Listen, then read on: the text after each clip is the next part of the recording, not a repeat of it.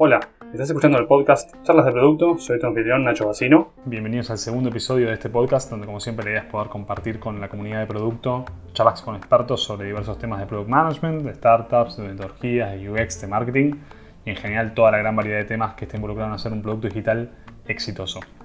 En este caso vamos a hablar de personalización y data science, temas bastante relevantes y de moda, pero que si no están en una empresa con buen volumen de datos es difícil que los tengan entre sus prácticas diarias.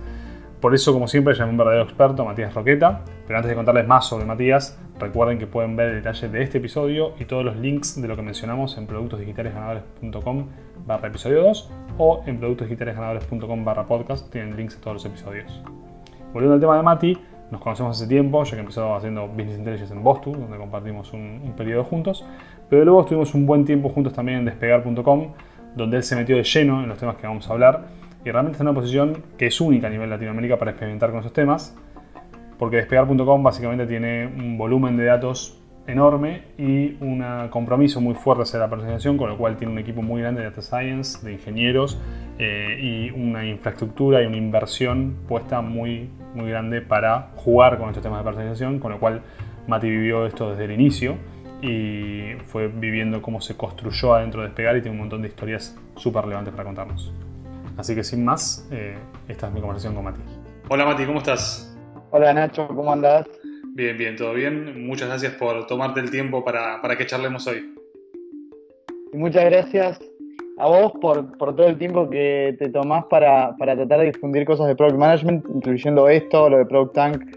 La verdad es que eh, creo que toda la comunidad valora las cosas que haces a pulmón y que, contribuyen un montón a, todos.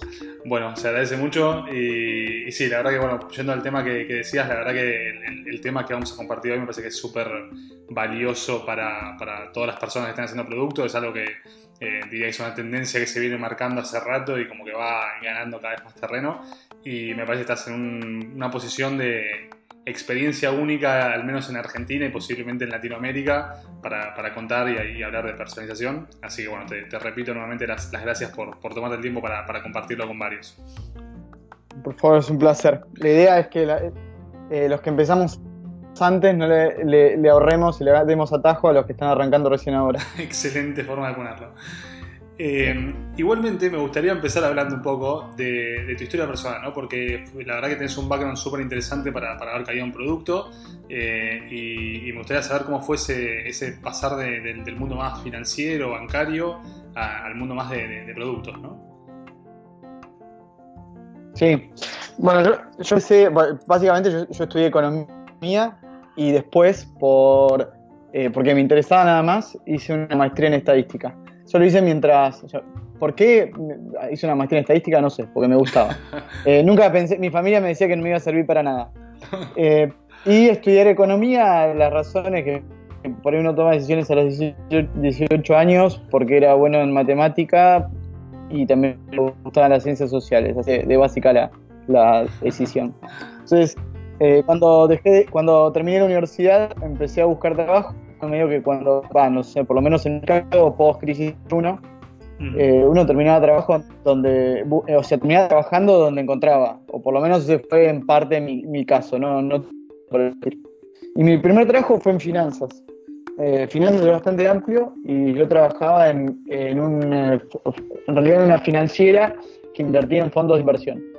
Eh, los que hoy llaman eh, fondos buitre, bueno, en la jerga, en, finanzas se llaman hedge funds, que son un estilo de fondos de inversión, que básicamente pueden hacer cualquier cosa, lo cual te lleva a, analizar eh, casi cualquier estrategia de inversión medio por arriba. Entonces yo hacía ese trabajo, era un trabajo de, hacía de todo, era una financiera, éramos cuatro personas, hacía desde las cosas más básicas de la oficina, papelerío, hasta eh, hablar con gente, gente de afuera, analizar estrategias de inversión, seguir los portfolios de los clientes. Eh, eh, un trabajo bastante analítico, pero muy macro, nada que ver con Big Data ni nada de eso. Muy loco, ¿cómo, cómo sentís que, si tuviese que resumir una frase, cómo sentís que ese, ese background te, te ayudó después a, lo que estás haciendo ahora o a, o a explotarlo en productos? Yo creo que a mí lo que más me sirvió más allá de lo que aprendí técnico es empezar a trabajar en un lugar con poca gente es que estar capacitado a resolver tus problemas eh, por, tu cuenta. O sea, yo siempre eh, me causa risa porque en despegar a veces les tengo que, dar charlas a los ingresantes. Yo digo que mi principal asset eh, de mis cinco años fue, levantarme de la silla y hablar con las personas para resolver mis propios problemas. No, no mandar un mail y esperar que las cosas se resuelvan. Porque alguien del otro lado tiene que leer ese mail. Y eh, haber pasado por, más que por el background financiero, es dos cosas. Por empezar, aprender a hablar con gente de, de más del estilo C-Level, que principalmente eran los clientes de las financieras, no sé, por ejemplo, entre los clientes había alguien que era dueño de una multinacional. Eh, entonces eso te lleva también a, aprender a hablar con gente que después te topas a lo largo de tu carrera, no sé, lo que hoy puede ser un director o un CEO. Eso es anecdótico. No, pero en Product Management, mal que mal, digo, muchas veces tenés que defender tu trabajo con, con, esa categoría de personas, con lo cual aprender ese lenguaje no... Yo te cuento del otro lado de la película que, que venís del palo de ingeniería y, de, no sé, hablar entre pares programadores y, la verdad que ese lenguaje no lo desarrollás y, te, lo vas topando en la cancha, así que me parece que es valioso en algún punto. Sí, totalmente. Después, la parte de, comunicación y presentación en, en finanzas se le da mucha atención al detalle, mucha, mucha atención al detalle, y es un eh, mundo donde se penaliza mucho el error.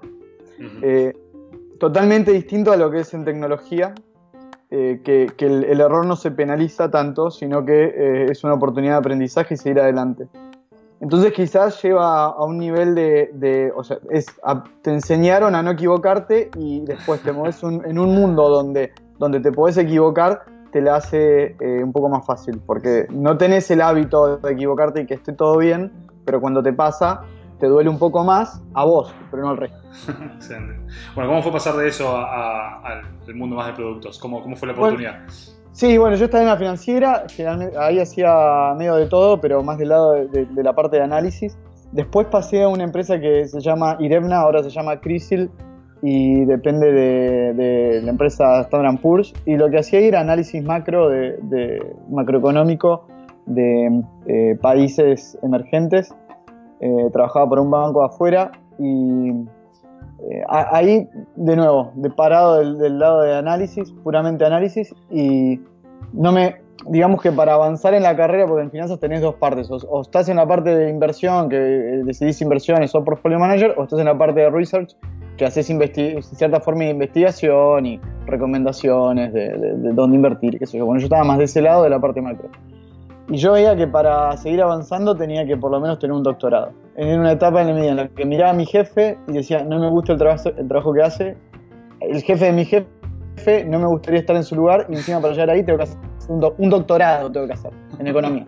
La veía muy difícil, eh, digamos que la, la, carrera no iba a ser muy prometedora, por lo mm. menos afuera, y de golpe me contactan de una empresa eh, que se, llama, se llamaba Bostu, que eh, hacía juegos, eh, juegos online, o sea, juegos masivos, lo que llamaban... Este, son, juegos masivos donde juegan millones de personas, donde tenés que construir una granjita. básicamente estaba inspirado en una empresa más grande que se llama Singa, pero básicamente tenés que ir construyendo o tu granja o tu ciudad o ese tipo de juegos. No son juegos casuales, sino que son juegos más de de, construcción. Esta era una empresa medio rara porque tenía 50 millones de usuarios de Latinoamérica, lo cual tenía un montón de datos. Y otro dato curioso es que los fundadores, uno de los fundadores era un, eh, eh, alguien que venía de la rama de las ciencias de la computación alemán, que había estudiado en Harvard y además estaba trabajando en el hedge fund más grande del mundo. Se llama...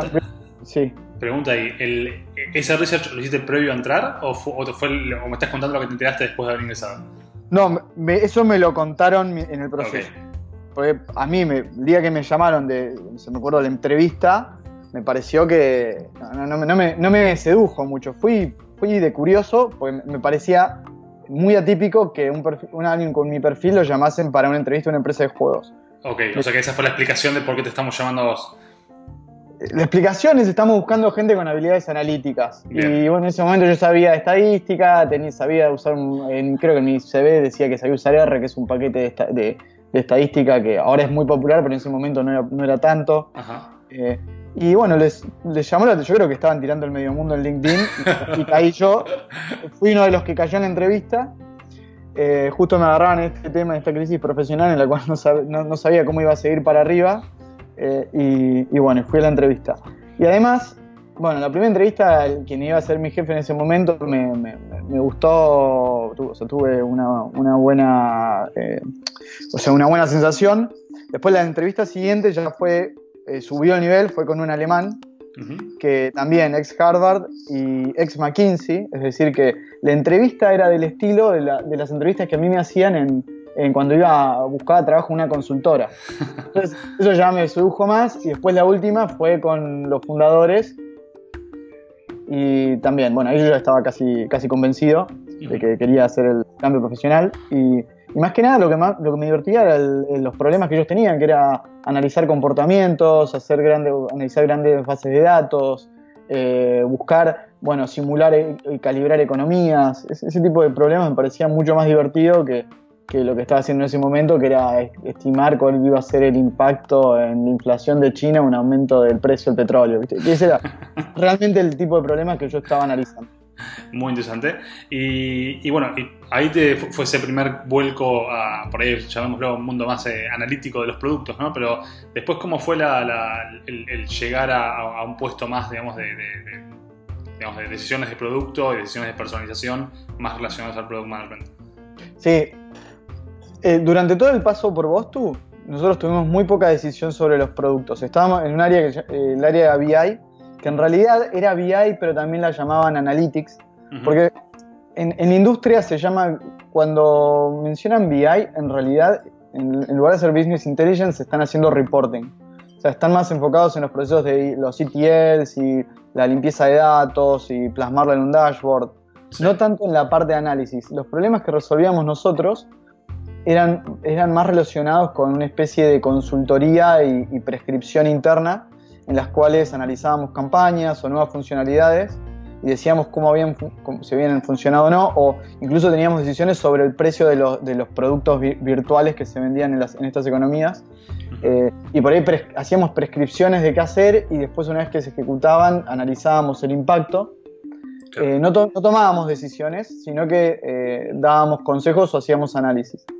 Y me acuerdo que en ese momento uno de los, eh, bueno, el, jefe del área, que era este, alemán Jan Krutzina, eh, quería que nosotros pasemos a ser product managers. Gente con muy poca experiencia, o sea, en el equipo éramos, o, eh, éramos economistas o ingenieros, o había algún físico o un matemático. Y lo que ellos querían es que terminemos teniendo puestos de product managers. Nunca lo llegamos a hacer, eh, cuando la empresa tuvo problemas financieros, digamos que la, eh, gerencia de los, bueno, este alemán dejó de pertenecer a la, empresa y, bueno, cambió un poco la decisión del management y nunca llegamos a ese puesto. Eh, bueno, la empresa siguió en declive y quien era jefe en, ese momento, mi jefe directo, Federico Costa, se había ido a trabajar a despegar a un área nueva que se llamaba personalización, yo nunca había escuchado de eso. Y, bueno, me, me llevó a trabajar con él me, contó de qué se trataba esto, que era personalización, y ah, bueno, acepté. Y ahí fue el cambio de, dejar de ser de prescribir a ejecutar.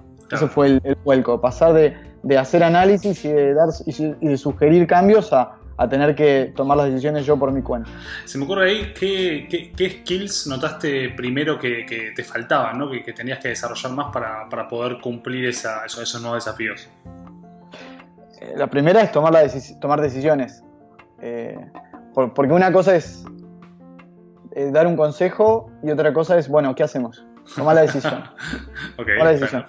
Eh, después, algo que yo no tenía experiencia es todo, todo el proceso de desarrollo, desde la parte de todas las, instancias que implica un proceso de desarrollo, desde desde empezar por la idea, eh, bueno, cada equipo tendrá su forma, ¿no? Pero empezar por la idea, hacer un, análisis de datos, eh, pensar qué variables hacen falta, hacen falta traquear, lo que sea, eh, hacer la definición funcional, hablarla, discutirla y arreglarla con el equipo de desarrollo, pensar en las dependencias, todo eso yo no lo había, no había pasado nunca, siempre era los datos y terminaban en mi reporte, en el reporte que yo escribía.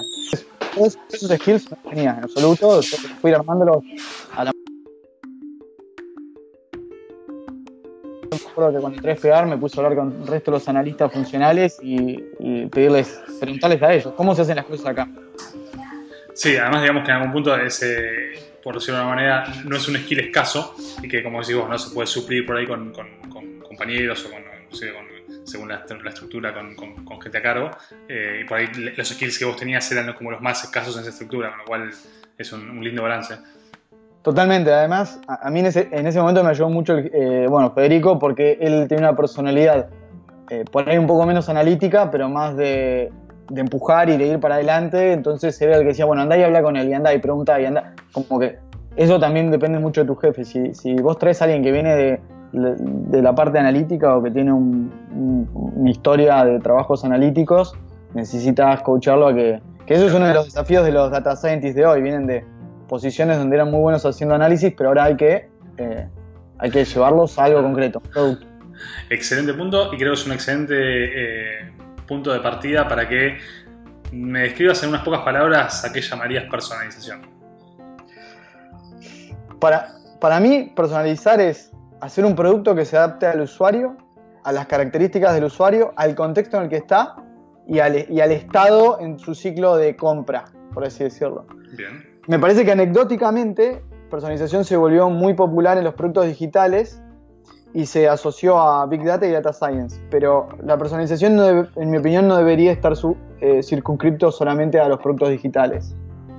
Perfecto. Creo que es un estilo de pensar los productos.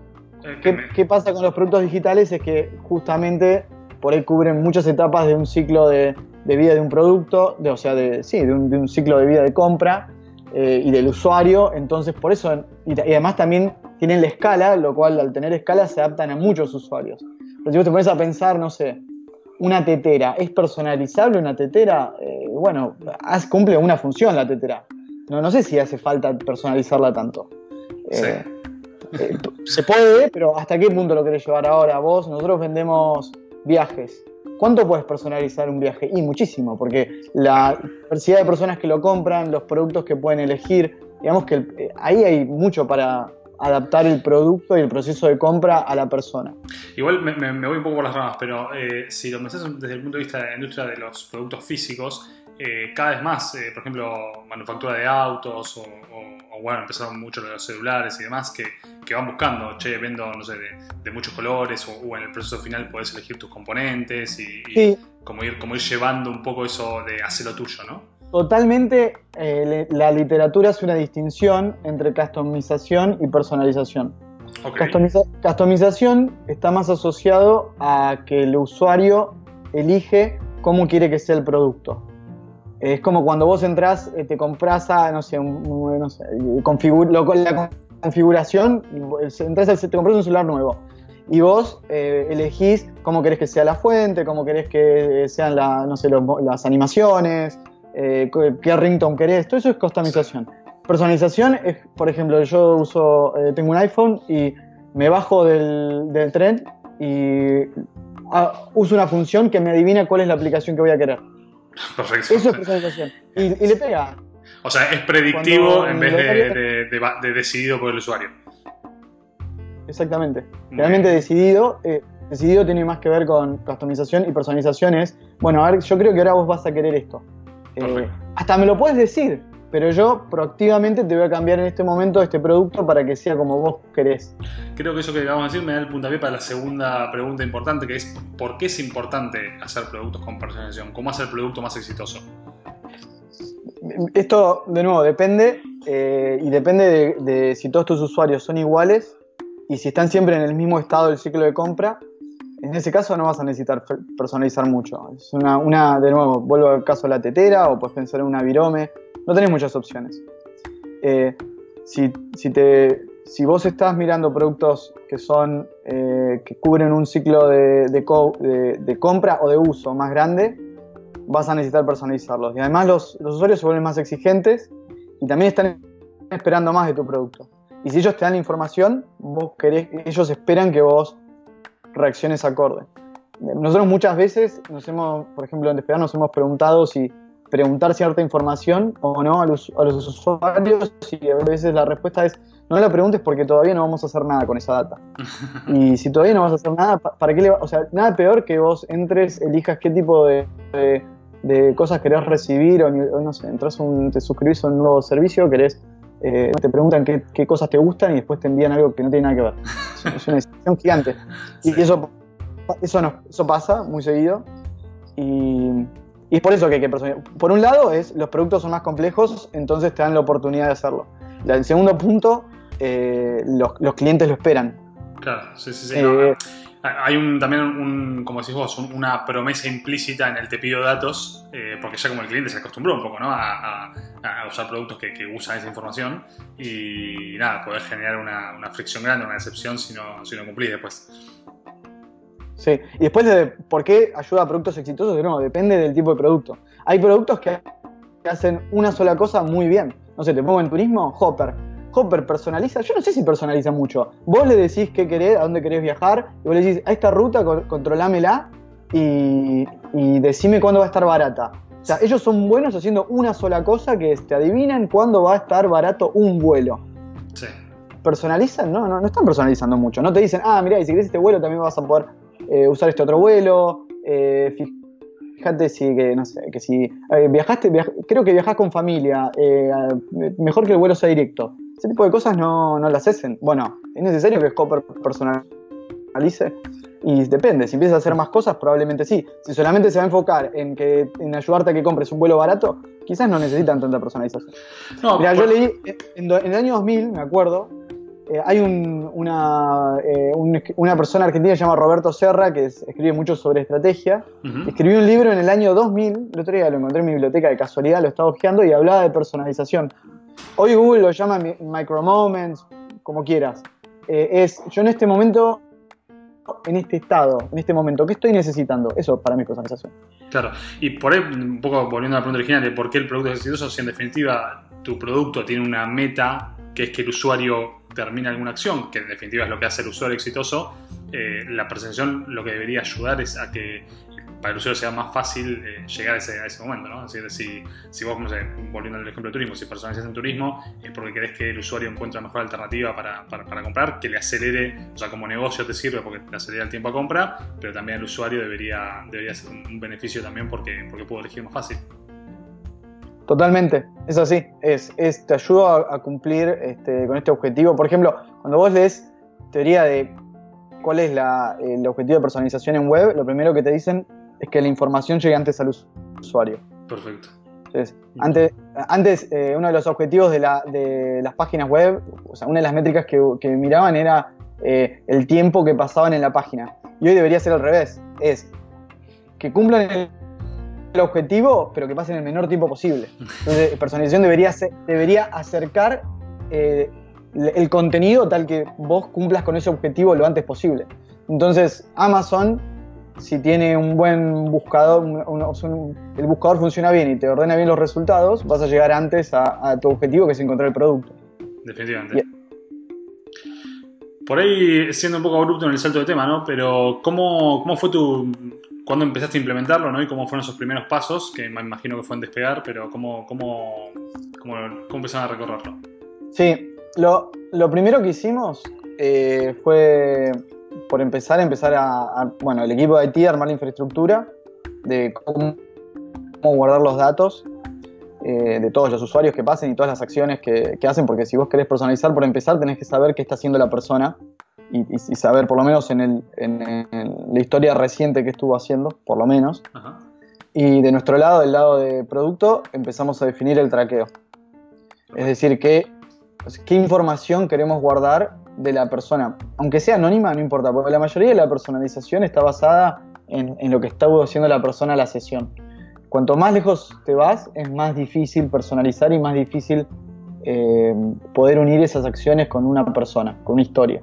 Pues la gente cambia dispositivos, no necesariamente se lo vea. Digamos que la mayoría, si vos mirás todos los vendors de personalización, se basan en, historia muy reciente de, las acciones. Entonces lo primero que hicimos fue traquear. Es, imagínate el, esfuerzo que es traquear cada uno de todas las eh, variables de todos los productos de un sitio. Es eh, un esfuerzo monumental porque además vos le estás pidiendo a alguien que te junten información con determinado, determinado formato eh, y ellos todavía no saben ni para qué les va a servir. Hoy quizás ya está me metido en, en, los equipos de que guardar información es valioso que después con eso eh, eh, por ahí les vuelve, pero, pero en ese momento fue muy difícil. Sí, con, conociendo la historia de desde adentro, otro de los challenges que por ahí es, es muy particular de Despegar, por ser una empresa grande, la diferencia de cantidad de equipos contra un traqueo que tenés que estandarizar con ciertos eh, nombres de variables y demás para que después sea consistente y puedas tomar análisis de muchos productos a la vez. Sí, eso fue un problema. Recién este, y, además era toda la definición y el seguimiento y la calidad la, hacíamos principalmente, empujamos principalmente el equipo de producto. Hoy en Despegar hay un equipo dedicado a esto de IT. Hoy es, eh, la definición de las variables, de cómo se va a traquear y el pedido del traqueo y todo es netamente trabajo de, IT. Esto tiene dos beneficios. El primero eh, es que hay mejor calidad de los traqueos. Porque, porque no es lo mismo que lo pida alguien de O sea, por empezar, hay un equipo dedicado. Y segundo, eh, también hay más velocidad en la que se traquea porque no es lo mismo que lo pida alguien de IT que lo pida alguien de producto. Mira, interesante, interesante la aclaración. Eh, y después eh, me contaste un poco cómo, cómo, empezaron, ¿no? Pero cómo, cómo fue el primer impacto hacia el usuario, ¿no? De esa presentación. ¿Qué fue el primer servicio o, oferta que pusieron? Sí, lo, hicimos, los primeros servicios que hicimos fueron, por empezar, el, el log de acciones de usuarios de cada usuario, saber real time cuál es su, actividad, tener acceso a eso. Es como un log, pero estructura, relativamente estructurado, con variables, poder acceder a eso real time. Eh, armar rankings de búsqueda, real time también.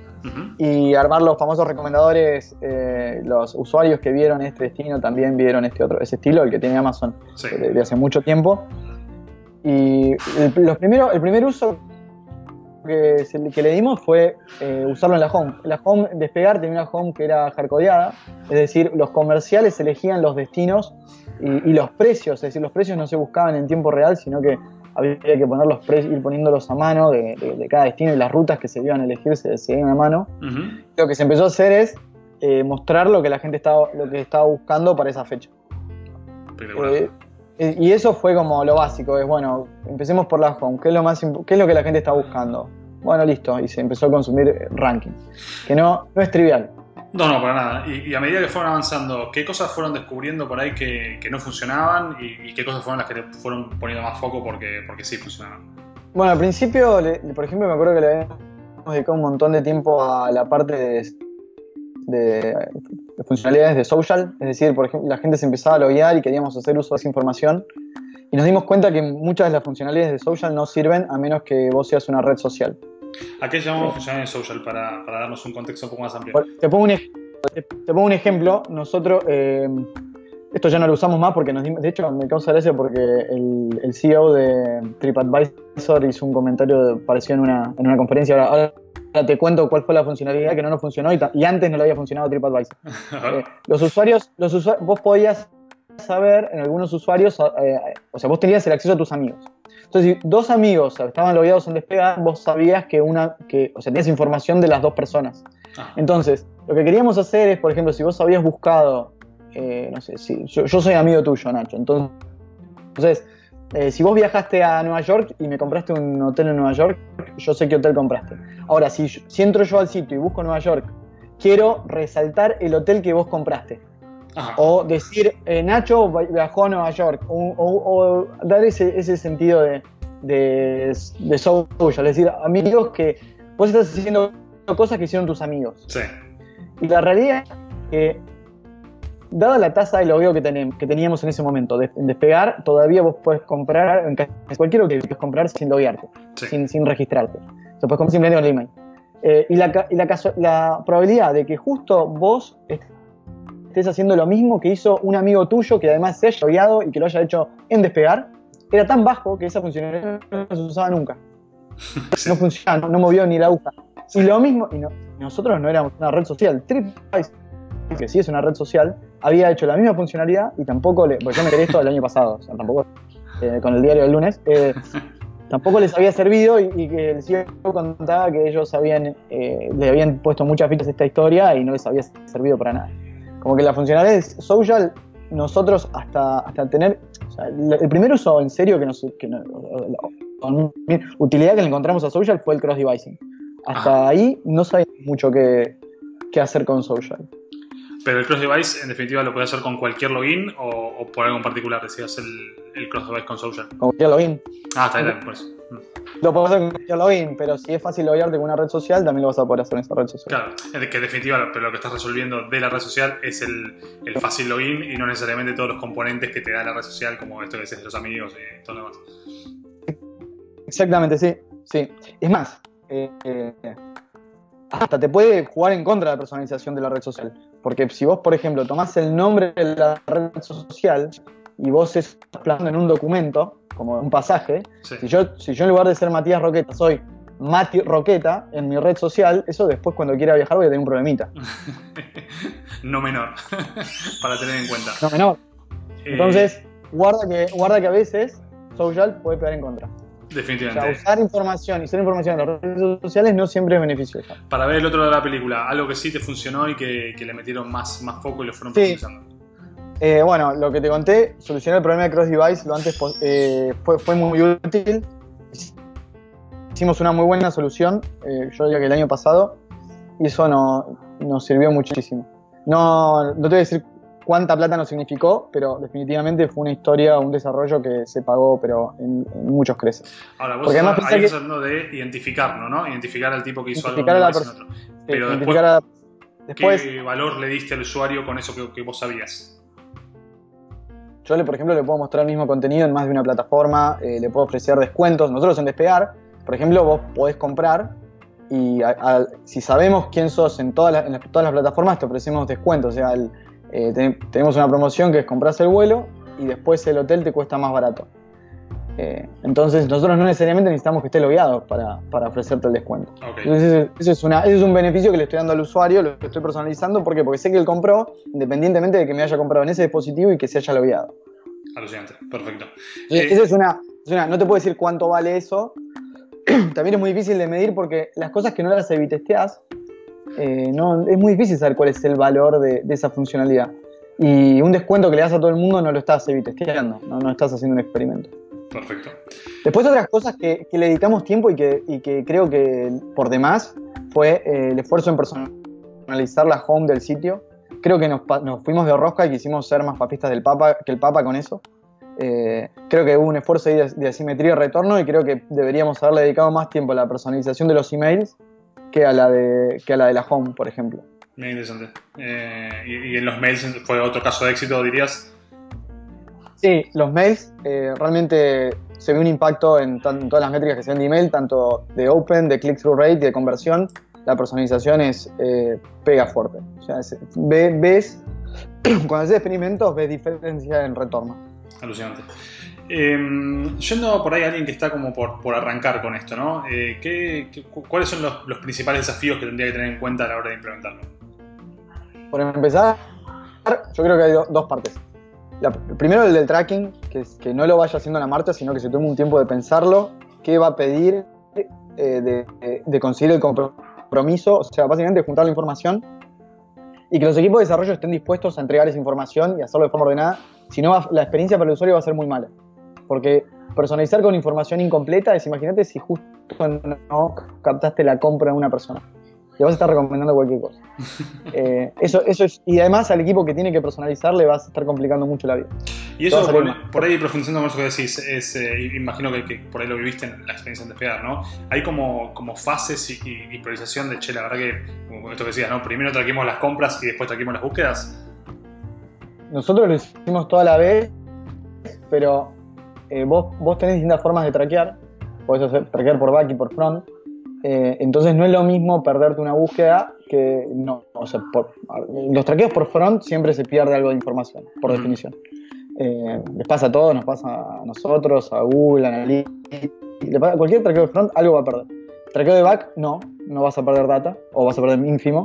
Entonces, por ejemplo, nosotros traquear las compras por back el resto de la actividad por front. ¿Por qué? Porque es peor perderte, perderte una. Eh, saber que alguien hizo una compra que, que, hizo una búsqueda. Eso, eso es.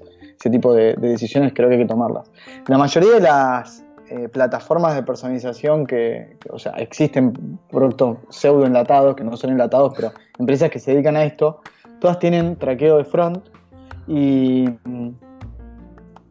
o las que vi yo al menos tienen traqueo de front y tampoco van a buscar información histórica. Ese es otro punto, es vos, la mayoría de la personalización la haces, con, como dije, en información, información de, de la navegación, pero si vos querés, por ejemplo, traer información histórica, ahí vas a tener que integrar dos sistemas. la información que traes por el, por el tracking de la actividad del usuario, pero además eso lo vas a tener que integrar con tu, con tu base de datos de compra. Y bueno, ahí ya siempre va subiendo complejidad. Si vos querés ser muy preciso, es muy costoso. Especialmente en el mundo donde los usuarios no están logueados. Facebook tiene un problema muy simple, porque ¿quién usa Facebook eh, sin loguearse? Nadie. Lo primero que te pide es loguearte. Totalmente. Ellos tienen el código resuelto, ellos saben, saben, saben todas tus acciones. Ah, eh, nadie, nadie le pide el Facebook prestado a otro, muy poca gente. Entonces, eh, en, una, en una empresa como la nuestra, no sé, yo fui a la charla en el UTN y, me estábamos preguntando de esto, no sé, estaban preguntando y decían, no, porque Mercado Libre, bueno, a ver, ¿quién de ustedes alguna vez le compró, eh, hizo una compra en Mercado Libre para otra persona? Y, creo que la mitad de las personas levantaron la mano. Bueno, ustedes, o sea, en Mercado Libre, ustedes también son la otra persona. Ni hablar, ni hablar. Es muy difícil. Los e-commerce la tienen más difíciles que las redes sociales. Y sabes que tocaste un punto que lo tenía para después, pero me parece bueno por ahí recalcarlo ahora porque eh, también va de la mano con alguien que está empezando. ¿no? Hay un montón de, esto, ¿no? de productos enlatados, hay como un boom de, productos que, están súper de moda ahora. Eh, ¿qué, info puedes compartir de eso? ¿Viste alguno? ¿Sabes alguno que funcione? ¿Alguno que sea mucho humo? No nos integramos con ninguno y tampoco, por eso tampoco te puedo dar ni experiencia de uso. Eh, hay uno que, hay una startup si yo tuviese que elegir uno, si tuviese que empezar de cero y me dicen, bueno, tenés que eh, usar un producto de afuera, hay una startup irlandesa que se llama Boxever, que a mí me gusta mucho, pero esto es para eh, travel. No sé uno general, genérico, así, personalización genérico. Eh, ahora las empresas como, no sé, Google, creo que está haciéndolo, pero por ejemplo Optimizely, Que, es, una, es una empresa que ayuda a hacer experimentos y también tiene Web Analytics, está integrando personalización está proveyendo servicios. Eh, están un poco, los años pasados están un poco verdes, pero parece que va a ser un buen producto. Tiene lo básico, digamos que el stack básico que hay que tener. Para Travel, yo creo que Boxer es el mejorcito y conozco una UTI que lo está usando, eh, una UTI grande de, afuera. Eh, la, realidad es que yo creo que depende de la idiosincrasia de, la empresa. Si es una empresa grande, capaz que y que está acostumbrada a desarrollar todo interno, yo diría que lo haga internamente. Interesante. es una empresa que son pocos los casos que son empresas grandes. ¿eh? integrarse. claro. Si sos una empresa grande y tenés que integrar, eh, perdón, una empresa que no sos tan grande y estás acostumbrado a integrarte con servicios de afuera, yo creo que para empezar conviene, totalmente. ¿Cuáles serían los, el set de servicios básicos que uno tendría que buscar una herramienta como para, para poder decir esta es buena para integrarse? Sí, yo por empezar, eh, ver cómo, manejan el tema del traqueo de la data. Eso me parece que, tengan un buen modelo y una buena taxonomía, que permitan armar una buena taxonomía que se adapta a tu sitio. Eh, después, los servicios básicos que, tienen que proveer son, por empezar, del lado de análisis, que te permitan eh, hacer algo de análisis con, con la data que ellos vayan recopilando. Eso te va a servir para tener insights y también sería bueno que esa información además puedas de alguna forma eh, queryarla o bajarla a alguna base de datos tuya, que te va a servir después, si querés hacer data science o, algún tipo de analytics sobre tu data, es, importante. Eso por un lado. Después por el lado de servicios en producción, creo que tendrías que tener eh, por lo menos los, eh, la información de cada usuario real time, eso es lo básico, y para poder accionar no sé, lo que vos quieras hacer en cualquier parte de tu sitio. Y después el stack básico es algún servicio que puedas integrar en, la home, por ejemplo el de últimas búsquedas, que bueno, es lo de la historia del usuario, eh, recomendaciones en función de las búsquedas, el famoso usuarios que buscaron esto, también buscaron esto otro. Eh, después eh, algún servicio para poder integrar con los, con los newsletters, tiene que, tiene que tener capacidad para newsletters. Y después los cross-selling, o sea, alguna integración para un servicio que te pueda ayudar a ofrecer eh, productos en cross-selling. Eso es lo básico, es lo que te va a ofrecer casi cualquiera. Perfecto, me parece bastante concreto y alcanzable. Yo hoy pediría también, muchos lo ofrecen, no sé hasta cuándo, cuándo lo hacen, cross-devising. Perfecto, te, estaba por preguntar por eso, eh, o por ahí relacionado, ¿no? ¿Cómo, ¿Cómo fue complejizándose en, despegar, digamos, de ese stack básico de servicios que por ahí que mencionabas recién a servicios más avanzados o cómo se fueron complejizando? ¿Qué desafíos hay ahora para personalización? Sí, nosotros crecimos muy rápido y medio que, nos estancamos porque realmente se vuelve exponencial la... Este, se vuelve bastante, bastante eh, exponencial o sea, si vos querés resolver simplemente recomendar un destino, por ejemplo, querés recomendar un destino, gente que buscó una cosa, buscó otra, otra cosa. Eso se hace muy fácil, muy fácil. Ahora, si querés empezar a ir al detalle, tener en cuenta los viajes que tiene la persona, sus compras históricas, si viaja por muchos días o pocos días, eso es exponencialmente mucho más, más difícil. Entonces, digamos que hacerlo básico lo haces bastante rápido. Nosotros, de hecho, lo hicimos súper rápido lo básico. La home personalizada la tenemos de, desde principios de 2015. Eh, y, bueno, y hoy no, no es tan distinta a lo que era en ese momento. ¿Y cómo, cómo se relaciona eso con lo que mencionabas antes de, digamos, de la dificultad de, o mejor dicho, no la dificultad, pero el retorno eh, decreciente que vas recibiendo por esa inversión, ¿no? En definitiva, cada vez el retorno es más chiquito, ¿no? Por, por, por esa, o sea, como que el servicio básico te da un montón de valor, pero el siguiente servicio, que es mucho más complejo, no te aporta el, tanto nivel de valor. Sí, eso es una buena pregunta y, de nuestro lado tiene que ver con, bueno, con, el tipo de problemas que puedes resolver. Por ejemplo, eh, cosas complejas que podrías resolver, que son por ahí una, segunda etapa, es el ordenamiento realmente personalizado. por ejemplo, Expedia hizo varias competencias de una plataforma que se llama eh, Kaggle, donde, donde contrató, va, en realidad es una competencia donde distintos data scientists propusieron, este, no sé, distintas mejores formas de ordenamiento. Y eso sí te puede dar no sé, si tenés el tamaño de Expedia, mejoras 1% tu conversión en sorting y son, no sé, decenas de millones de dólares. Entonces ahí vale la pena hacer la inversión, pero los rendimientos son realmente crecientes. Un problema, no sé, por ejemplo, la, última gran cosa que nosotros sacamos a producción, que creemos que necesita una diferencia, fue hacer un mejor cross-device. Y eso fue el año pasado, por ejemplo. La, la gran funcionalidad que creemos que nuestro equipo... Tenemos otras en el pipeline, pero esto es un, buen punto porque el problema de enfoque nuestro fue, eh, este es el equipo que personaliza. Y en realidad la personalización no debería depender de un equipo, debería depender de absolutamente todas las personas. Eh, y eso es muy difícil de hacer, porque es un cambio cultural y es vos siendo una persona que dice, bueno, yo te digo quién está ahí, navegando tu sitio, y qué estados tiene, y qué, es, lo que, qué es lo que hizo hasta ahora si tiene, no sé, si tiene una operación de, de postventa abierto, si tiene las compras que tiene, lo que sea. Ahora, ¿vos qué puedes hacer con esta información? Eso es lo que se tendría que preguntar cada persona. Ese es, ese es el verdadero, para mí el verdadero, el verdadero momento donde la empresa pasa a tener un equipo de personalización a personalizar, en serio. Perfecto. Esa es la diferencia. Y, yo creo que el salto lo, lo pasás a hacer así. Cuando vos, cuando cada diseñador, cada persona de producto está diciendo, ah, bueno, pero si la persona yo supiese que es mayor de edad, por ahí le, configuro la fuente más alta, más, más grande. Entonces, o le aumento el contraste. Estoy inventando. Y eso, eso, no, es eso no necesitas un data scientist para que te lo diga. Esto te lo puede decir alguien de, de UX. Lo único, que lo único que necesita es saber la edad de la persona.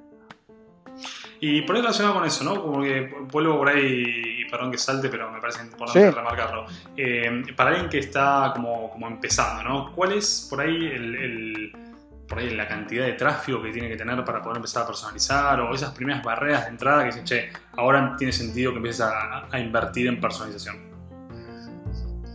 según qué, yo creo que hay dos puntos. Por un lado es invertir en personalización, depende de la complejidad de tu producto, lo que dijimos antes es eh, hay distintos usos que se le dan, distintos ciclos, de en, distintas etapas en el, ciclo, en el ciclo de compra.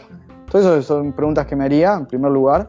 Segundo, la pregunta de si tengo suficiente data es si voy a aplicar algo de Machine Learning o Data Science. Data Science es una de las cosas que yo también enganché mal, que creíamos que personalizar era eh, hacer algoritmos predictivos. Capaz que es hacer un par de preguntas y accionar en, en consecuencia. Puedes aplicar heurísticas, no necesitas un millón de usuarios para personalizar para, hacer personalizar con Data Science, Data Science, hacer, por ejemplo, un nuevo algoritmo de sorting que se entrene con millones de usuarios, ahí vas a necesitar mucho tráfico. Después el tipo de problemas que te contestas. Capaz que hay cosas que, no sé. Eh, el problema de cuántos usuarios necesitas es, depende de cada uno, de cada problema. O sea, eso es un problema estadístico que depende de cada problema, vos vas a saber si, si te alcanzan los usuarios o no. no hay un número que vos digas, este problema lo resuelvo con, el número mágico en mil. Porque, porque capaz que, te pongo un ejemplo, capaz que vos tenés un algoritmo de sorting que, te, que lo podés llegar a mejorar en 2%. Y para, para ver un efecto de 2% vas a necesitar muchos usuarios. Ahora, quizás vos puedes hacer cosas que son mucho mejores, tenés, eh, sabés que tus clientes te compran de dos formas distintas, nada más que de dos formas distintas, necesitas lo que ordena por menor precio y mayor precio. Entonces ahí vas a necesitar pocos usuarios. Perfecto. No necesitas, y, no necesitas un super algoritmo para predecirlo. Necesitas saber quién es la persona, su historial de búsquedas, eh, y después decir, bueno, a ver, yo sé que las personas que se comportan así, no sé, la gente grande compra de una forma y la gente, la gente joven compra de otra. Lo único que necesito es saber la edad, nada más que eso.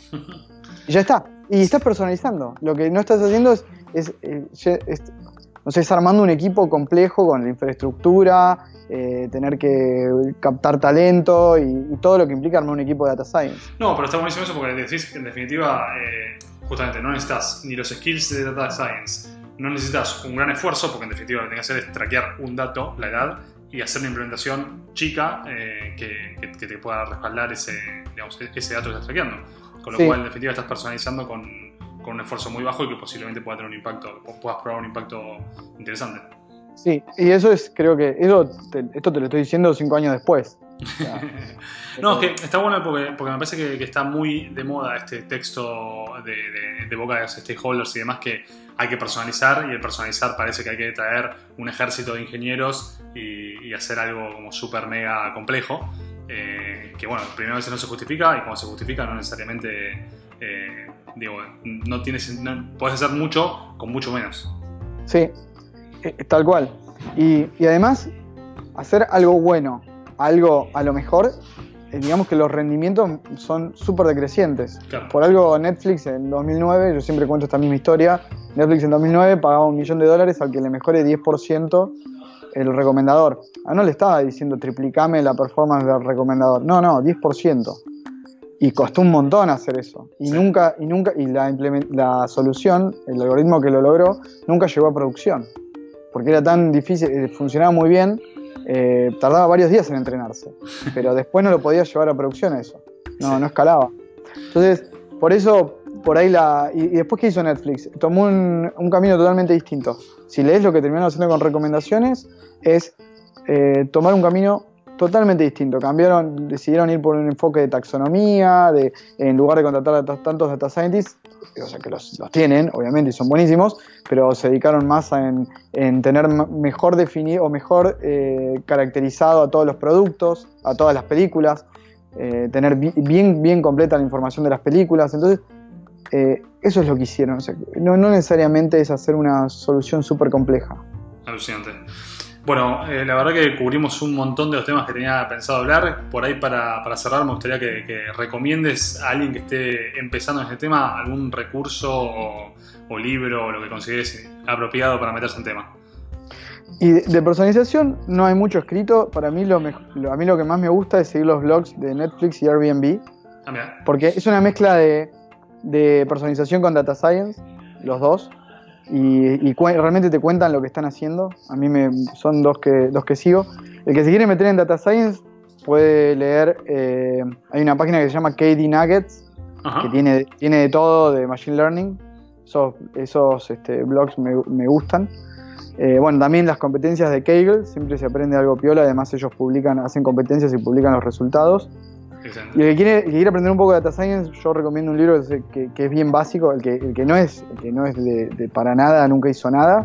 Recomiendo un libro que se llama Data Science for Business, que da una idea general de todo lo que se puede y no se puede hacer y cuáles son las técnicas eh, básicas que se, que se usan hoy.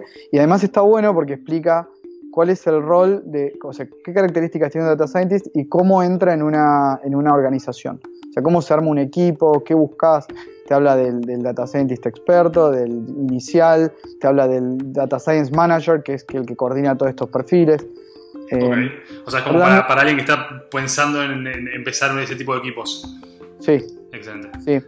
Después hay un, hay un eh, no sé, no sé si decir un paper, pero hay un escrito de eh, DJ Patil, que fue el, data scientist, uno de los, en realidad fue el que acuñó el término data scientist, y y trabajó en LinkedIn y después trabajó para Obama en la campaña, eh, la, la, última de Obama, y él escribió como un paper de cómo armar eh, data science teams. Está bastante bien, está, bueno.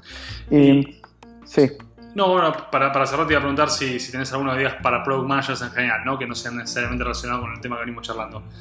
Bueno, a mí uno de, los desafíos que tuve yo, eh, que vengo de, un, perfil más analítico y no técnico de IT, pero sí técnico de, economía y de estadística, cuando pasé a manejar gente cometí muchos errores y uno de los libros que después leí y que me di cuenta que me hubiese ahorrado también bastantes problemas fue eh, First Break All the Rules, se llama. Primero rompe todas las reglas que lo, conocí de casualidad porque en, una nota decían que eso se lo daban a toda la gente que entraba en Facebook, eh, todos los gerentes de Facebook, se los recomendaban para que lean, lo leí y la verdad es que me parece muy buen libro, a mí me sirvió muchísimo. Excelente. Y después de producto, los dos básicos, hay uno que es básico, que es Don't Name Me Think, que a mí me sirvió. No vengo de producto, por lo cual me sirvió muchísimo, imagino que es parte del ABC. Y un libro que, me, que leí y me gustó muchísimo, se llama Insanely Simple, Mira, no lo eh, conozco. Que lo escribió eh, em, Ken Segal, se llama el que lo escribió, que fue el número uno de marketing. De, en realidad no trabajaba en Apple, sino que era de, el, número uno de la agencia de marketing que trabajaba con Apple. Y trabajó mucho con Steve Jobs y conoce Apple de las dos periodos, del periodo de los 80 y el periodo de fines de los 90 y 2000. Y, y habla sobre por qué la simpleza de esa empresa de forma muy pragmática lo cuenta porque el enfoque, el enfoque que tiene Apple es eh, consistentemente exitoso eh, y, bueno, realmente lo recomiendo. Excelente. Especialmente, especialmente perfiles como el mío que nos enroscamos fácil y nos lleva, son unos guidelines muy buenos para volverse pragmáticos. Bueno, y cierro con, dos que, me gustaría como para, para coronar frutilla del postre. ¿Qué skills son los que a vos te parecen claves en un product manager? y después cómo es la relación entre, entre, Product Manager y Data Science, ¿no? O Product Managers y Data Scientists. Bien, eh, bueno, la comunicación, yo algo que me di cuenta de lo, que contaba de, despegar, que hice medio mi carrera levantándome de la silla y juntando gente en una sala, eh, comunicación, o sea, hacer nexo entre muchas áreas, comercial, UX, IT, eso creo que, tener buena, un product manager sin buena comunicación no se va por todos lados. Después, entender el negocio.